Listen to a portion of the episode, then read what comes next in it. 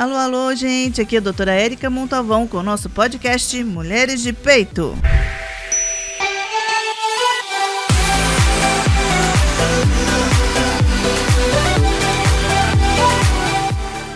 Olá, olá. Estamos começando novamente mais um podcast. Eu quero agradecer toda a companhia de vocês. No meu Spotify, no Spotify, a doutora é, Mulheres de Peito, já estou confundindo tudo, vocês já viram. É, vocês podem ir lá, tem vários temas interessantes para você degustar na viagem, ou se quiser ouvir em algum lugar da sua casa. E no YouTube, a doutora Érica Montalvão, com temas sobre saúde e melhora de qualidade de vida. Ok? É, hoje eu estou aqui é, recebendo uma, uma, uma companhia agradável, se não doce, vocês vão entender porque o doce é uma nutricionista. é, doutora Mônica, tudo bem? Tudo jóia. É, eu gostaria que você se apresentasse para a gente, para as pessoas conhecerem seu trabalho, aonde você trabalha, conhecer sobre o seu perfil. Sim, nossa, muito obrigada, doutora Érica, pelo convite. É meu primeiro podcast, muita emoção. Que legal. Muito legal estar aqui com você, falando sobre saúde da mulher. É, eu sou nutricionista desde 2008, quando me formei aqui em São José dos Campos, na Unip. Eu sou joseense. E aí eu me especializei. Raro. Não é Rariz, mais. É, agora... É mais. Agora tá, tá difícil encontrar o joseense, mas eu sou daqui. Depois eu fiz a pós-graduação em nutrição clínica e estética pelo IPGS. E aí eu tive por um período uma clínica de estética em Taubaté, depois voltei para São José e fui me desenvolvendo com nutrição esportiva. Até que depois ainda, até me familiarizando com a parte clínica da nutrição, que é bastante importante, comecei a fazer parcerias com cardiologistas, porque eu tenho histórico na família, né? Minha família por parte de mãe tem já tiveram vários episódios de questão assim, infarto, AVC. Não sou aquela paciente de histórico familiar assim hereditário explícito, mas eu sei que eu tenho esse gatilho ali. Então, é uma parte que me interessou muito, me despertou muita curiosidade. E aí, quando eu morei por um período em São Paulo, eu comecei a atender no ambulatório de cardiologia da Unifesp. Então, nós somos uma equipe de 16 nutricionistas e fazemos esse ambulatório voluntário pelo amor à nutrição e à que cardiologia. Legal. Que e bom. aí é uma, uma dinâmica super legal, porque a gente tem uma escala, né? Então a gente vai revezando e. Fantástico. A nossa, na verdade, agora a nossa equipe até cresceu. A gente teve reunião ontem, na, na quinta-feira, e nós somos ao todo 18 nutricionistas agora, revezando essa escala. E agora, uh, com essa prática, comecei a me familiarizar mais com a, com a parte clínica, que é uma parte que me encanta muito. Além disso tudo, né, de atendimento clínico, consultório, atendo em São José, atendo em São Paulo e atendo online, que é uma oportunidade assim incrível. Essa semana atendi pacientes na Itália, né, brasileiros, na... Uh, nos Estados Unidos, Tocantins, Rio de Janeiro, Espírito Santo. É muito gostoso é. ter essa, essa dinâmica, assim, de conhecer um pouquinho de cada canto. O atendimento online veio para melhorar, para a gente, para pessoas que não conseguem vir até a gente é, ter um atendimento, né? Sim. Eu tive, eu dei uma aula agora, eu dei uma aula agora no domingo, né, no CIT, Congresso Internacional de Tricologia, estava falando sobre menopausa e hormônios. Sim. E tinha uma, várias, vários profissionais de, né, do país. Aí, só que eu, na segunda-feira já ligaram no consultório de Maceió, querendo marcar consulta online para bater um papo, para direcionar, para conversar. Sim. E olha para você, isso é muito difícil, né? Se não fosse é, essa possibilidade que apareceu. Sim. Maravilha, muito bom. É em São José, você, então você não está só em São José, então? Não, eu estou na aqui em São José, eu estou na clínica Prime Cardiologia Lá temos todos os check-ups cardiológicos, né? A equipe de cardiologistas, o endócrino também, doutor Vinícius. E em São Paulo eu estou com a doutora Fer Fernanda Machado, que é endócrina. E, e também curto muito a parte de educação nutricional.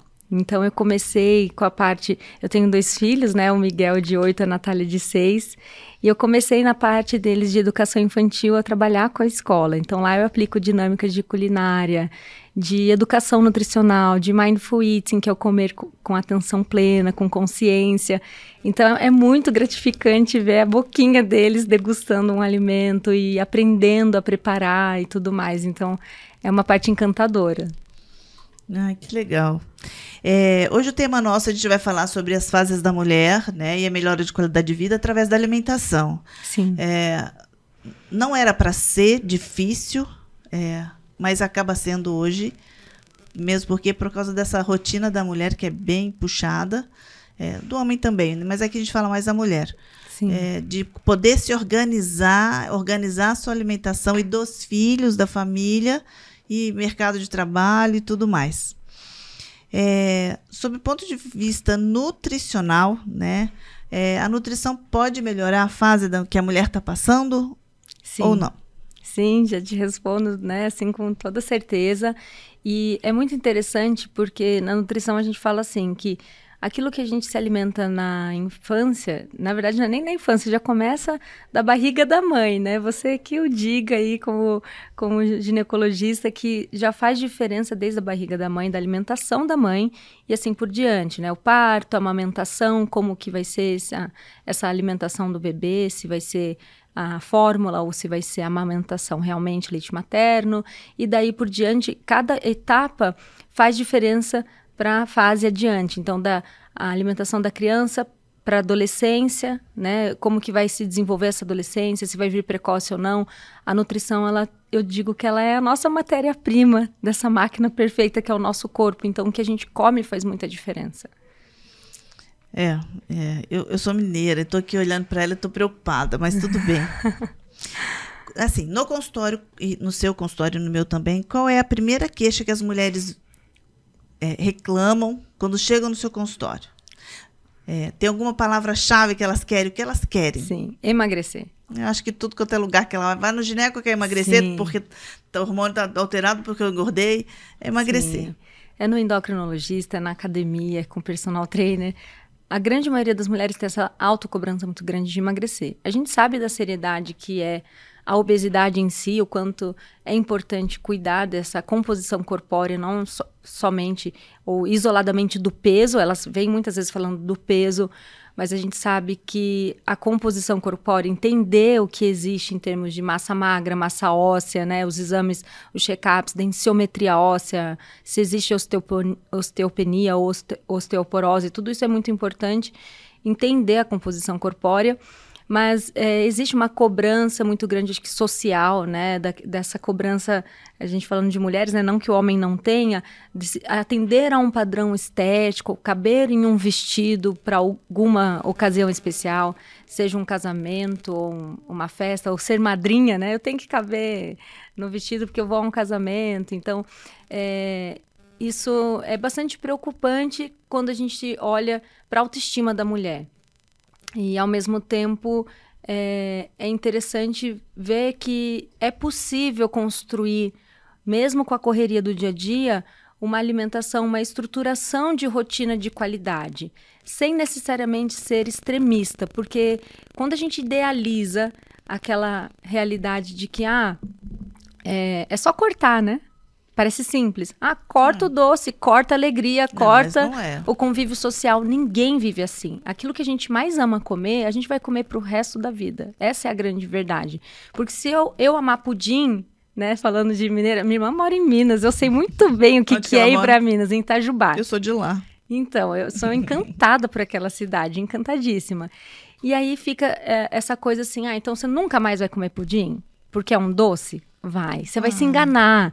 Porque aí você vai ser pega de surpresa. E alguém da família vai vir com aquele pudim maravilhoso. E você vai negar? Aí você fala, ah, eu não resisto, só hoje. Então a gente começa a ficar com esses jargões assim, ai, só hoje, ah, eu mereço, ah, mas eu quero muito, ah, mas eu tô de TPM. E aí depois, o que que acontece? Muitas vezes uh, a culpa para comer. E culpa é uma das piores coisas que existe pensando em autoestima, as psicólogas que vão dizer melhor do que eu, mas no aspecto comportamental.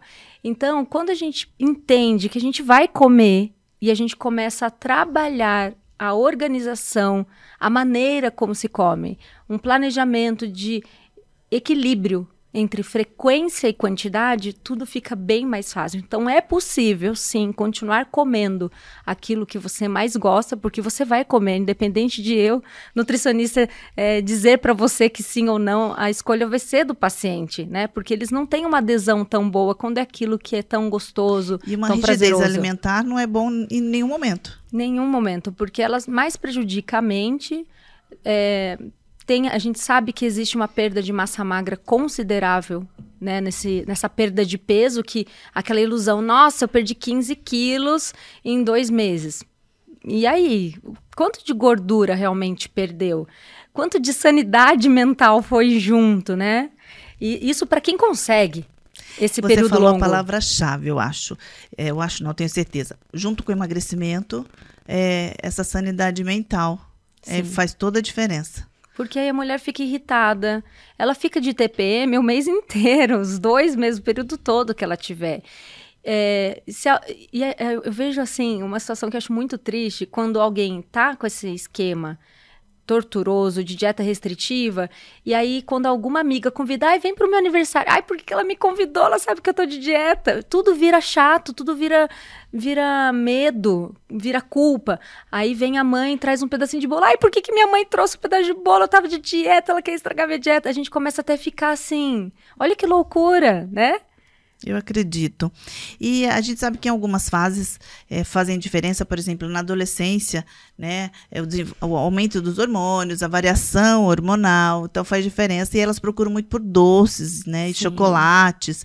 É, o que, que você tem para dizer sobre essa fase? Essa fase tem que ser bem administrada, porque apesar de, de, estar ainda em desenvolvimento, né, não necessariamente já cresceu, já formou toda a composição de massa óssea, de, né, já atingiu a estatura da, da, né, daquele indivíduo né, da, na adolescência, porque isso pode acarretar problemas que já podem começar a aparecer ali na adolescência. Então, a acne, a síndrome do ovário policístico, a gente vê, né? Você vai dizer melhor do que eu em termos de estatística, o quanto isso está começando a aparecer com mais frequência nas adolescentes. É, a alimentação sem tratamento consegue melhorar esses sintomas? Sem tratamento de medicação, tá? Sim. Consegue melhorar esses dois. É, são doenças uhum. é, transitórias ou não. Acne e síndrome do ovário policístico, consegue? Olha, eu vou dizer para você que é muito difícil e depende de cada situação, porque síndrome do ovário policístico, como que tá esse é, esse é, esse ovário, como que tá tudo isso, como que tá esse ultrassom, é, a equipe multidisciplinar é extremamente importante. O Perfeito. ginecologista que vai dizer, eu não trabalho com medicamento, eu trabalho com alimento. Meu, meu, meu, minha ferramenta de trabalho principal não é a balança, é o alimento. As pessoas chegam na consulta, e você vai me pesar. Na primeira consulta, nem faço avaliação nutricional. Eu falo assim: se você quer emagrecer, você já sabe que você quer perder peso ou que você quer perder gordura corporal. Hoje não é isso que eu preciso saber de você. Não é seu peso. Eu preciso saber do que, que você come, como que é o seu dia a dia, como que está seu intestino, como que está seu exame de sangue. Então, esse exame de sangue, essa equipe multidisciplinar, estar ali com o médico junto é extremamente importante, porque seja o ginecologista trabalhar com anticoncepcional porque é uma síndrome de ovário, ovário policístico com muita cólica, né? Às vezes até para o episódio da cólica pode precisar de um remédio que eu não vou poder substituir por um chá de camomila. não tem substituição, né? Uma, uh, o tratamento ele tem que ser levado com seriedade e o medicamento que o médico prescreve também tem que ser respeitado em termos de tratamento. A nutrição ela vem para complementar isso, tudo isso. Eu sei isso. que as respostas aos tratamentos com uma alimentação adequada é melhor e mais rápida. Isso a gente sabe. É, quando, né? quando a gente é... já começa desde cedo, quando a adesão é muito boa e quando não tem muito sintoma. Porque dependendo do sintoma ou do quadro clínico, vai entrar a medicação que a nutrição não vai resolver sozinha. Porque eu já vi na internet uma pessoa falando assim: não, eu curei meu ovário micropolicístico com alimentação, com atividade física. É assim, não dá para padronizar é. tratamentos dessa forma. Deu certo para aquela pessoa. É. Né? E, e será que deu mesmo? A gente sempre tem essa pulga atrás da orelha, porque eu vejo também muito marketing nesse sentido, até assim, ah, diabetes, eu curei minha diabetes só com alimentação. É, é complicado, é, é, muito delicado, porque a gente está falando de, de um contexto que exige muita disciplina, muita regra alimentar que às vezes a pessoa tem dificuldade de comer o que precisa comer todo dia. Imagina seguir tanta regra assim. E eu perguntei justamente por isso. A gente está num momento muito delicado em que a internet chega para todo mundo e a, todo mundo é dono de alguma verdade ou é ou tem é, PhD em alguma, né? É PhD em algum tema Sim. e aí começa a falar para para todas as pessoas que querem ouvir e, e acha e quem não tem o discernimento de saber o fundo da, né, do, de onde veio essa informação, se é verdade ou não, pode levar como verdade, e aí é essa informação que a gente está passando. Por isso apareceu esse podcast Mulheres de Peito. Tenta trazer informação com conhecimento, né? Para que pessoas possam ser estimuladas a estudar e procurar, porque o que a gente fala aqui é verdade, mas é pouca coisa. Mas pelo menos é o começo. Com certeza. Né? E uma fonte fidedigna, uma fonte segura que as pessoas podem acompanhar porque tem muito mito, já na nutrição, né? Aí quando a gente vai para essa parte hormonal também surge tanta coisa, tanta ladainha que as pessoas é, acabam às vezes acreditando por serem leigas. Então elas precisam ter referências como o seu podcast para conseguir entender o que, que vale a pena e o que, que não dá para considerar como estratégia de saúde, porque pode trazer ainda mais complicações. Sim, sim. Eu vou puxar, é, eu acho que eu nem comentei, mas não vai ser tão difícil para você falar isso. Eu vou puxar um teminha que me apareceu que está vindo com muita frequência pós-pandemia, e não é isso, pós fazer tudo, que todo mundo faz tudo, é o cansaço, a falta de energia no consultório. Sim. Como que você tem lidado com isso? Como você tem orientado? Olha, primeira coisa, um dos, um dos primeiros gatilhos aí, né, é, de queixas dos pacientes vem essa questão da disposição e, e sono né? E muitas vezes uma alimentação má distribuída ao longo do dia traz esse reflexo uh, nitidamente. Então, quando a gente começa a organizar e a combinar melhor os grupos de nutrientes, porque as pessoas têm a tendência a achar assim, eu tenho que eliminar. Então, eu vou eliminar Mas o carboidrato, eu vou eliminar a proteína, eu vou eliminar toda a gordura. E aí, que matéria-prima é essa? Que, que combustível é esse para a máquina perfeita? Como que vai ter disposição para fazer tudo, todas as atividades que a mulher faz, né? Ela trabalha, ela se cuida, ela cuida da casa, cuida da família, é muita coisa. A, a, nossa globalização, a nossa atualidade exige muito em termos de atividade, né? e, e, aí a gente sabe que é do homem, da mulher, mas é muita coisa, muita, são muitas atividades. O dia, 24 horas, não, já não é mais o suficiente para ninguém. E aí vem a dificuldade de sono e tudo, mas quando a gente começa a organizar isso melhor, né, desde manhã até a última refeição do dia, até o período da noite, e até esclarecer dúvidas, que tem gente que acha que tem que ficar sem comer, né? Ah, então vamos viver de jejum, vamos, vamos ficar sem comer que vai resolver. Não é bem por aí também. Você tocou na palavra-chave que todo mundo tem perguntado. Lógico, eu não Sim. sou especialista, eu dou a minha opinião pessoal, Sim. com um pouquinho de conhecimento científico que é ginecológico. Sim. Mas o que você tem para me dizer sobre o jejum intermitente? Olha, muito, muito boa essa pergunta. Eu gosto bastante porque as pessoas tendem a criar uma, uma expectativa muito grande numa estratégia milagrosa, assim como pra a dieta, tudo, né? exato, assim como a dieta restritiva. E não é bem assim que funciona. O jejum ele não serve para todo mundo. Tem pessoas que ficam ainda mais irritadas ou nessa restrição prolongada elas vão chegar na compulsão principalmente quando os estudos já mostram isso com clareza, que é, alguns casos, né, ficam ali, ah, principalmente aquele jejum matinal, e aí chega na hora do almoço, a pessoa já está é, comendo quase o guardanapo de tanta fome até chegar na, na, no prato da refeição em si. Então, a gente tem que ver até que ponto vale a pena. Em termos de emagrecimento, o que funciona? Não tem, não tem segredo. Emagrecer é consumir menos energia do que o nosso corpo gasta. É uma conta que tem que fechar para o emagrecimento acontecer. Eu tenho que gastar mais energia do que eu consumo. O jejum intermitente é apenas uma das ferramentas que pode trazer essa restrição de energia mas existem tantas outras melhores como reduzir um pouco do que você come a cada refeição. Eu digo um pouco, não a refeição inteira, ou reduzir me pela metade. A gente não consegue viver com 50% do nosso tanque do carro de gasolina para fazer tudo que a gente roda no dia. Por que, que a gente acha que a gente vai conseguir? Então, quando é, recentemente também tive no congresso é, brasileiro né, de alimentação e nutrição, o SBAN, uhum. é, e ele enfatizou exatamente isso, que a maneira como as pessoas querem fazer jejum também está totalmente distorcida, porque nós somos seres feitos para despertar. Vamos lembrar da roça, do galo de manhã. com o nascer do sol. Se a gente desperta e vai ficar sem comer, como, como que movimenta essa, essa máquina depois de um período todo de sono em jejum? Ficou em jejum, mas estava dormindo. A partir do momento que você acorda, você tem que quebrar esse jejum ainda no período da manhã para que você tenha um apetite bem equilibrado e bem distribuído ao longo das refeições do dia.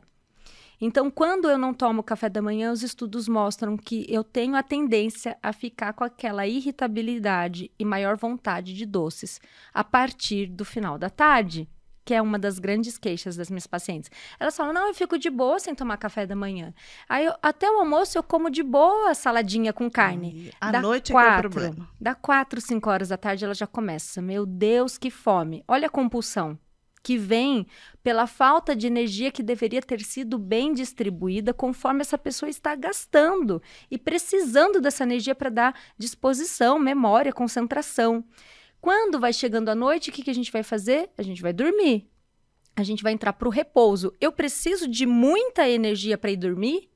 Não. Só diminuir, né? Se eu dormir com o estômago muito cheio, eh, eu predisponho até complicações gástricas, refluxo. Então, o jejum mais interessante é o jejum noturno. Sabe aquele exame de sangue de jejum 12 horas pra, como preparo, esse é o melhor jejum. Isso que você está falando, é, a gente faz com as crianças, né? Os bebês. A gente não Isso. dá jantar é, pesado e nem tarde para as crianças que vão dormir, né? Porque podem passar mal, pode dar, sei lá, refluxo, seja o que for, gástrico, né? Algum Exatamente. problema gástrico. Pensando assim, só que a gente deixa de fazer isso, né? Faz todo sentido. Eu falo para muitas mulheres isso. Eu falo assim: lembra do seu bebê? Lembra como que era a alimentação dele? Come mais ou menos igual que vai ficar tudo bem, você vai conseguir emagrecer com facilidade. É aquele café da manhã, aí depois tem o horário da frutinha, aí depois tem o almoço, sempre tem um vegetal para o bebê, não é? Por que, que não tem mais para o adulto? Depois à tarde é a frutinha de novo, um iogurtezinho, um leitinho, né? Aí vai de, de, de, cada um. Tem pessoas que têm intolerância à lactose, tem gente que gosta do ovo. Aí a gente sempre acha a solução de qual alimento né, da, dessas fontes a gente vai utilizar e vai cair melhor para a pessoa. Tem pessoas que têm paladar mais para o doce, outras para o salgado, mas sempre tem uma alternativa. E dentre essa distribuição equilibrada para o período da noite, não haver esse exagero, não haver essa digestão muito pesada. É. Na, nas, das fases da mulher, uma fase que eu acho muito importante porque é o que eu tenho recebido mais, além do pré-natal, a preparação para uma gestação, que tem todo um ritual. É, o ideal seria começar com muita antecedência, geralmente chegam grávidas. Ok, aí tem o, todo o preparo do pré-natal. Mas eu gostaria de falar um pouquinho mais à frente, né? Que a preparação é, da mulher que está adulta, perto, quase entrando na menopausa, mas ela está ativa, mercado de trabalho, filhos, é, família, sexo, e ela precisa de uma energia diferente. E eu costumo dizer assim: a gente prepara para a menopausa uns 5 anos ou antes, se puder, porque é o ideal. E Sim. a alimentação para mim é muito importante. É, e eu peço sempre, procuro ajuda, porque eu preciso, a gente não, médico, a gente não tem esse essa, esse perfil, né? Mas a gente precisa de ajudas. O que você tem orientado para as mulheres nessa fase, né, de antes da menopausa, pré e na transição, que é o climatério, né? Sim. É, na verdade, eu diria que uma das coisas assim muito importantes em combinação com a alimentação, é, é, esse estilo de vida todo da mulher, né? Ela ter a prática da atividade física, eu digo que não é mais assim ah, uma recomendação, faça se puder. É, o nosso corpo foi feito para se movimentar. Então tem, a gente tem que fazer caber a atividade física. Ela não precisa ser forçada, empurrada de uma modalidade que, que a, a, mulher não goste, não curta. Tem que ser um momento prazeroso. Se ela gosta de dança, vai dançar. Se ela gosta de zumba, se ela gosta de ginástica, ou se ela prefere uma caminhada, uma corrida com uma boa instrução, seja do, do, da pisada, seja do sapato, né? Tem um profissional acompanhando, porque às vezes as pessoas já, ah, então vou sair correndo, vai dar tudo certo, né? Então, a atividade física é de extrema importância, é um dos principais pilares quando a gente pensa em saúde. Não tem a, a saúde como um todo, ela não depende só da nutrição ou só dos check-ups, ela é o conjunto de estudo. Então, nenhum desses pode faltar. Não pode faltar o check-up da ginecologista, não pode faltar uma alimentação de qualidade que se encaixe na sua rotina, assim como não pode faltar atividade física. Pensando em alimentação, é, é, é essa rotina simples, é, são coisas simples que fazem diferença e que às vezes as pessoas não não dão a devida atenção. Então a gente fala, por exemplo, da queixa do emagrecimento. Você vê como é simples, falando, né, assim? Ah, come um pouquinho menos do que o seu corpo gasta de energia, que vai dar tudo certo. Mas existem parâmetros e ferramentas que eu, que eu aplico em consultório com os pacientes para eles se observar nesse sentido, que é muito melhor do que contar caloria. E a gente sabe que a contagem de calorias dieta dos pontos vão a, a, a... É legal, mas estressa, né? É, e, e, e, é fadada ao fracasso, porque esse negócio, a caloria do abacate é maior que a do pão de queijo, né? Falando da culinária mineira. Mas e aí, o que, que nutre melhor o seu corpo? O que, que sacia mais? O que, que tem mais fibras?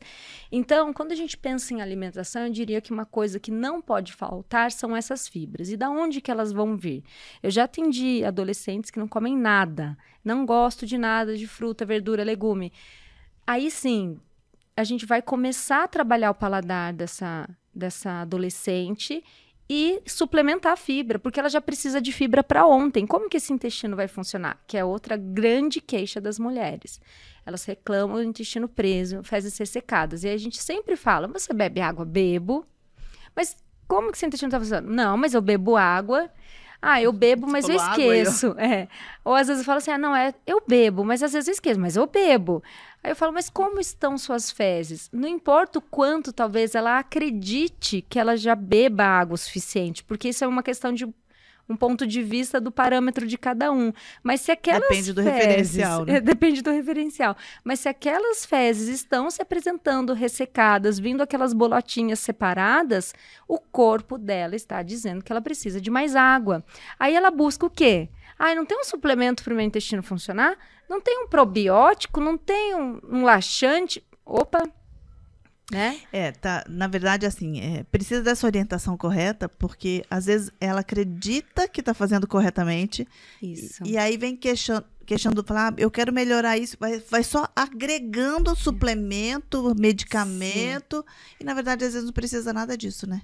Sim, porque o simples funciona melhor. Então, é, no tratamento nutricional, eu sempre digo que nutrição é tratamento, não tem uma consulta milagrosa. Não tem como resolver um hábito alimentar de um indivíduo em uma hora e olha lá, né? Porque uma hora é pouco para uma primeira consulta. Se deixar, às vezes a gente fica até um pouco mais.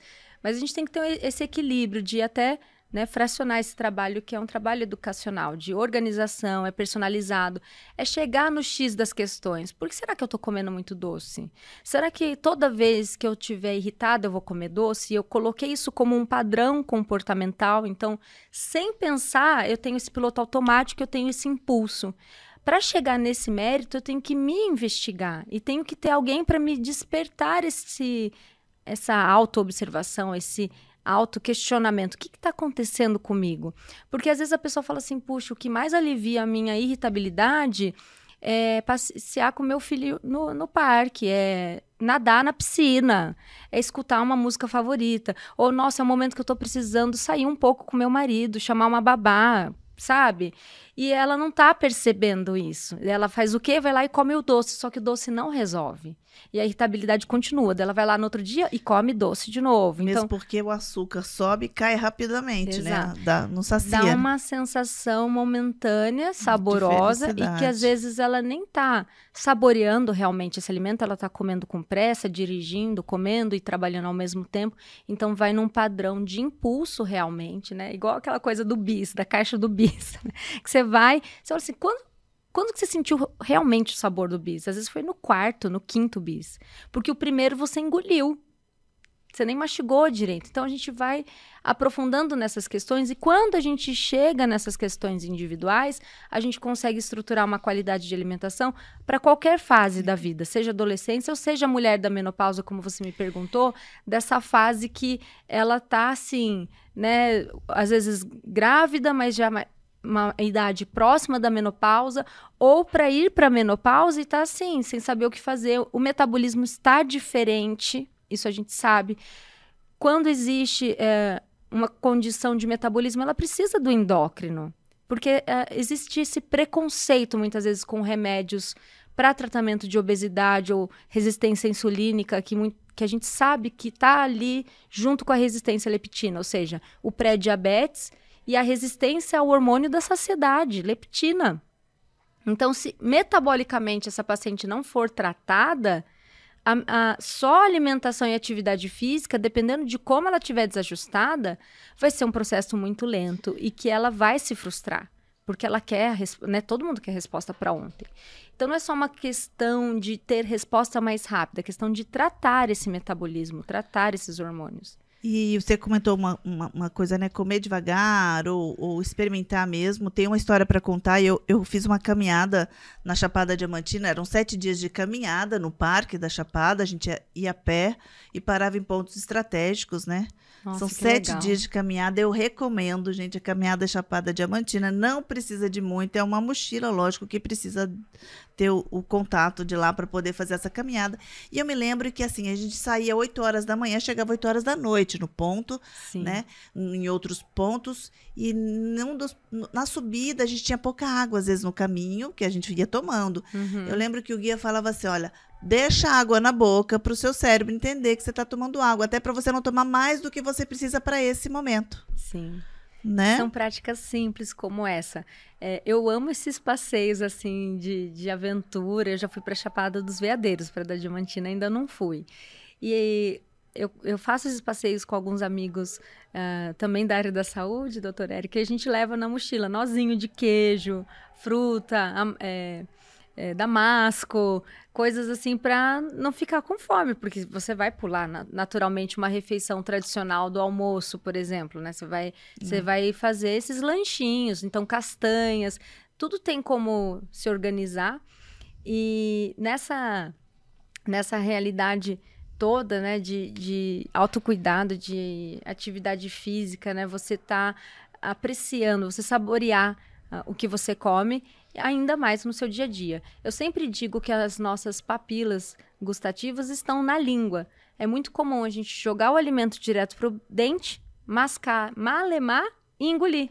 Então você não saboreou, você não sentiu o sabor. Às vezes uma breve pausa ali no meio da boca, né, sobre a língua, você consegue despertar uma explosão de sabores e realmente apreciar essa refeição. É, então faz toda a diferença. E dos alimentos que você considera chave para a mulher, o que, que você diria para mim hoje? Olha, eu diria que não tem o alimento-chave, tem o sinergismo dentre os alimentos, a combinação feita a cada refeição. O que, que não pode faltar? Fibras. Fibras não podem faltar. Onde elas estão? Isso para desde o do bebê, né, que introduz a alimentação até o idoso, porque a fibra ela atrapalha a absorção da gordura e da glicose, ela está em todas as diretrizes de prevenção, né, como recomendações preventivas e parte do tratamento, seja da hipertensão, das dislipidemias, da diabetes, é, de doenças inflamatórias, né, essas doenças silenciosas que dependem do check-up, a endometriose. Então, a fibra, quando ela alimenta a bactéria do intestino, ela libera é, componentes né, é, anti-inflamatórios na corrente sanguínea. Essa resposta é extremamente interessante.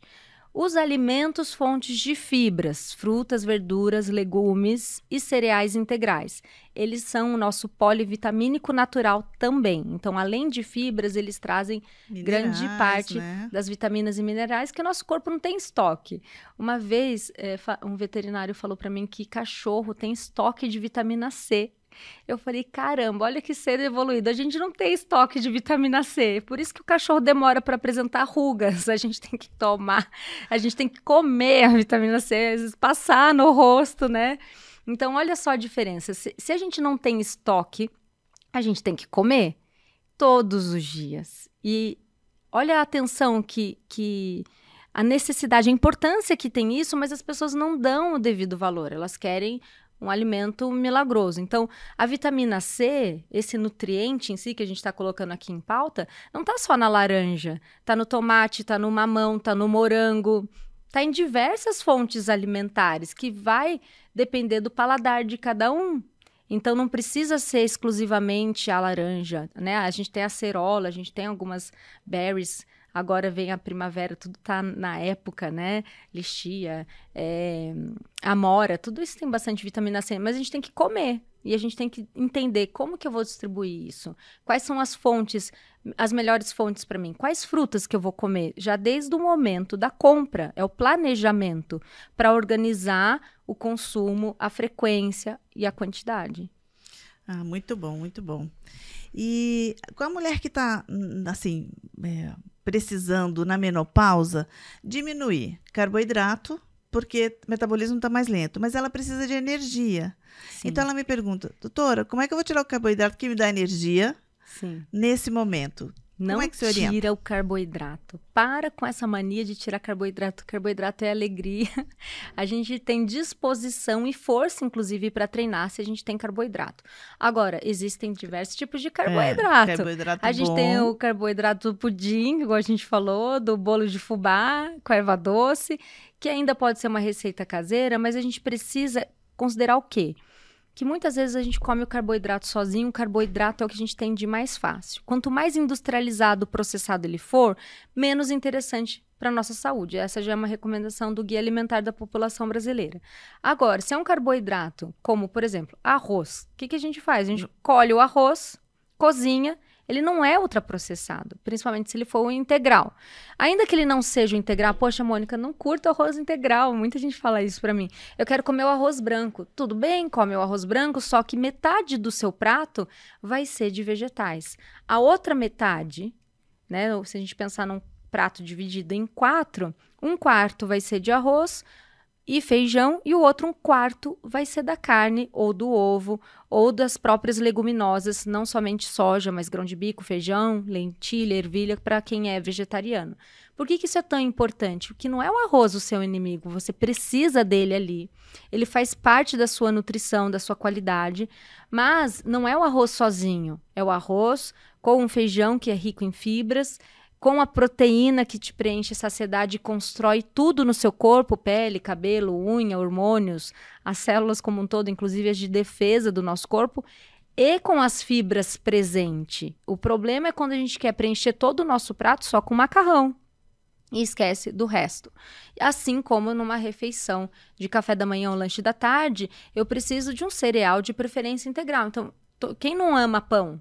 Eu como pão todos os dias, o pão 100% integral. Eu como pão de manhã, de tarde, de noite? Não, porque é exagero. Eu não preciso de tudo isso de pão no meu dia. Eu preciso do colorido, da variedade dos grupos de alimentos. E quanto menos processado ele for, melhor. Então eu tenho pão 100% integral que tem fibra, eu vou comer com qual proteína? Essa é a diferença. Porque se eu for lá e como um pão francês, ele já é refinado ele não tem fibra, ele vai ser absorvido muito rápido na corrente sanguínea, ele vai dar um pico de glicose muito parecido com o do doce. Só que eu não tenho como me saciar com isso. Porque não tem fibra, não tem grande qualidade de nutrientes ali. É como se você consumisse esse alimento e ele não matasse a fome, porque seu corpo fala assim: eu preciso de muitos nutrientes a mais que você não me deu. Aí eu vou lá e como outro pão e outro pão. É muito fácil é. comer três pães franceses no meio da tarde porque eu tô com fome e não estou preenchendo minhas necessidades nutricionais. Diferente de pegar o pão 100% integral, passar um fio de azeite nesse pão, combinar com ovos mexidos ou com ovo, é, seja ele frito. Eu estou dando exemplo do ovo, mas existem diversas outras proteínas, seja o atum, seja o humus, que é do grão de bico, para quem é vegetariano. Eu preciso combinar esse carboidrato com proteína e com boas fontes de fibras.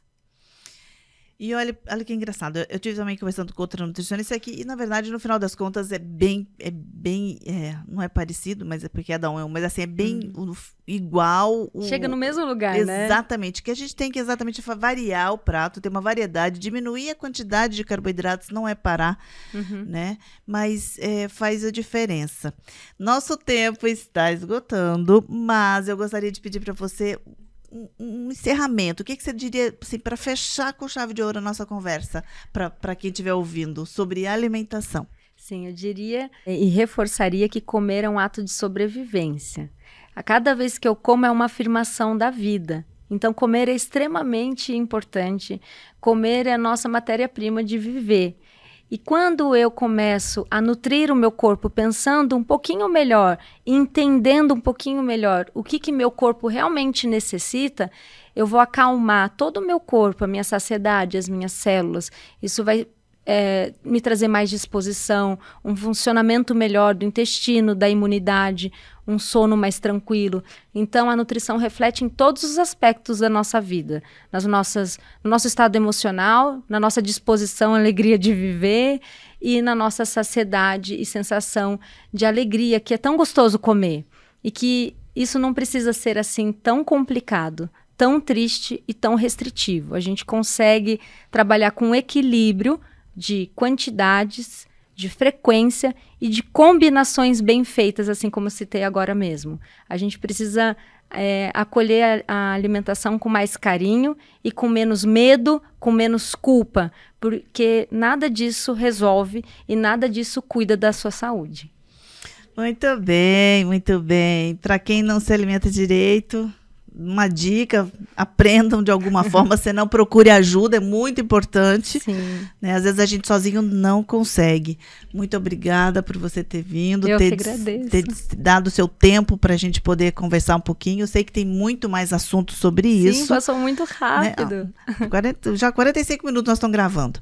Mas é, quero você outras vezes, a gente vai combinar mais para frente e quando, porque esse assunto não esgota. Eu acho que não esgota e quanto mais é falado, mais é lembrado e a gente melhora isso como tudo na vida. Sim, com certeza. Muito obrigada pelo convite e eu espero sim, com certeza retornar. Obrigada a você. obrigada. Tchau, tchau. Beijos.